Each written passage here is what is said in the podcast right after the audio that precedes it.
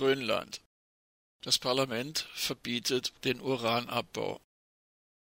Am Dienstag, den 9. November, beschloss das grönländische Parlament, wie vor der Wahl im Frühjahr versprochen, aus ökologischen Gründen ein Verbot des Uranabbaus auf der politisch zu Dänemark gehörenden Insel im arktischen Ozean.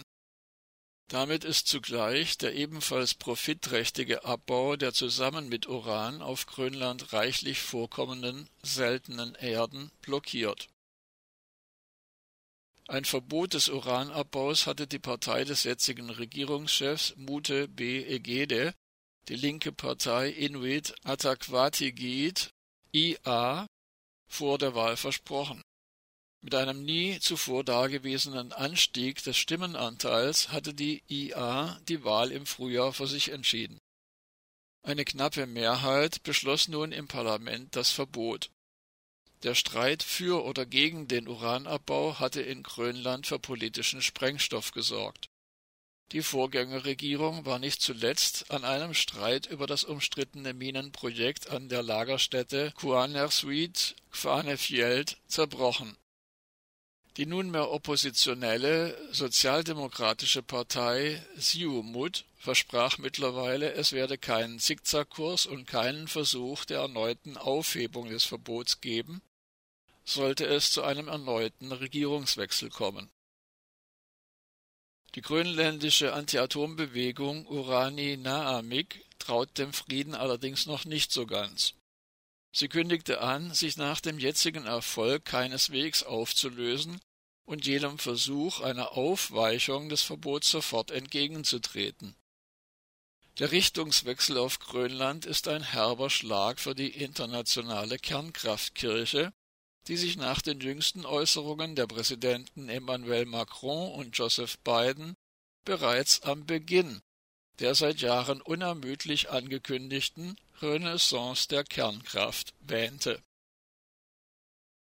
Die Entscheidung der Regierungskoalition aus der linken IA und der kleinen Partei Nalerak, die sich 2014 von der sozialdemokratischen Siumut abgespalten hatte, sorgt dafür, dass der Abbau von Uran in Grönland nunmehr ausnahmslos verboten ist über die konkrete Formulierung des Gesetzes war in den vergangenen Monaten erbittert debattiert worden.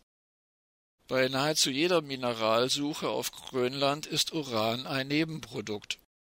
Strittig war, ab welchem Urangehalt Bergbau verboten sein soll.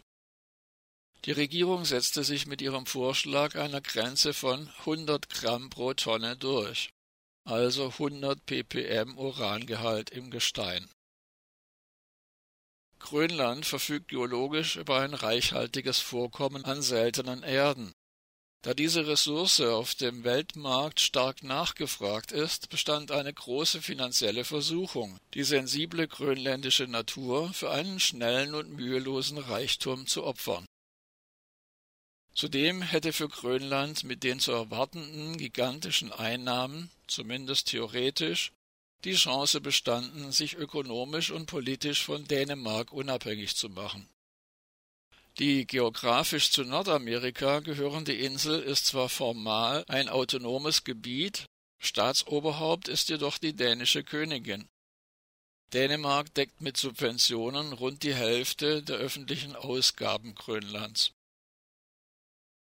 Bei dem umstrittenen Minenprojekt an der Lagerstätte Kuannersuit Kvanefjeld handelt es sich um eines der weltweit größten Vorkommen seltener Erden und zugleich um eine ergiebige Uranlagerstätte.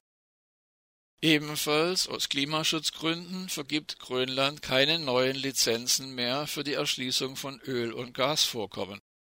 Damit leistet Grönland einen bedeutenden Beitrag zum Klimaschutz im Gegensatz zu reichen Staaten wie den USA oder Deutschland